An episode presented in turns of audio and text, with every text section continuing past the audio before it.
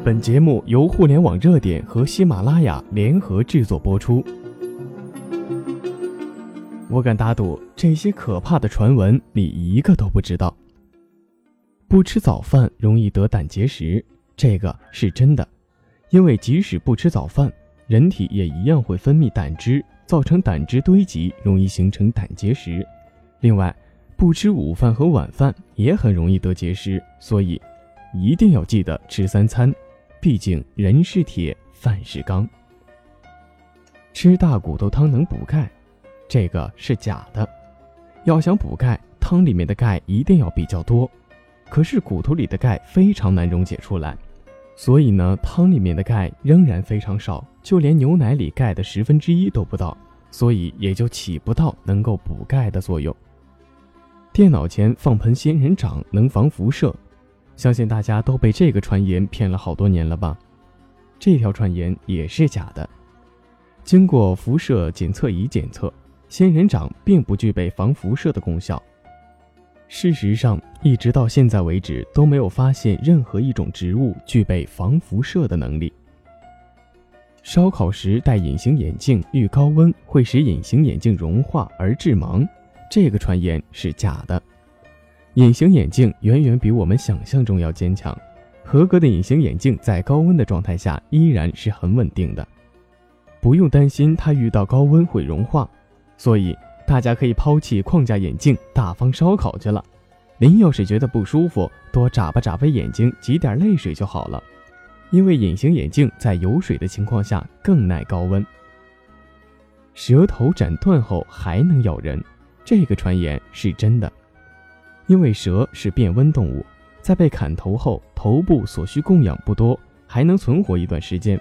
所以大家一定要注意安全，千万不可麻痹大意。那么被蛇咬了之后，应该怎么样紧急处理呢？首先，我们要对伤口进行清洗，在伤口靠近心脏方向扎紧，减缓血液流速。用刀片按照牙痕切开伤口进行二次清洗。当然，最重要的还是要尽快送往医院。灰指甲会致癌，这个是真的。朋友衷心劝告，别小看灰指甲，灰指甲严重时也会致癌的。灰指甲患者应该引起重视。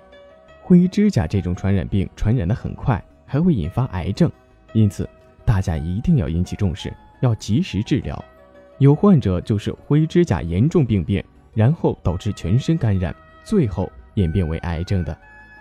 灰指甲不仅极度的危害我们的人体健康，还会对我们的工作和生活，包括人际交往上带来诸多的困扰，而且。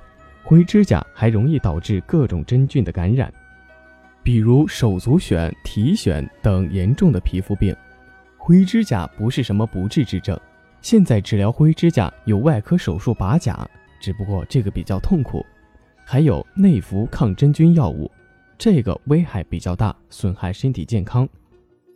还有局部外用抗真菌药物治疗，还可以使用泰斯的植物液，一般淘宝上就能买到。超市小票有双酚 A，摸多会致癌，这个传言是假的。虽然超市小票有双酚 A，但每一克小票中含双酚 A 仅零点零一三九克，它迁移到人体的量微乎其微。就拿收银员为例，收银员每天接触小票的时间为十个小时，他对双酚 A 的摄入量比允许摄入量低四十二倍，因此。消费者一天接触几张购物小票，更不会影响健康，也不会致癌。滴水观音有毒，这个是真的。滴水观音本身是不会释放有毒气体的，但它的叶子渗出的露水或境内分泌的叶汁都是有毒的，触碰或者误食后就会出现不同程度的中毒症状。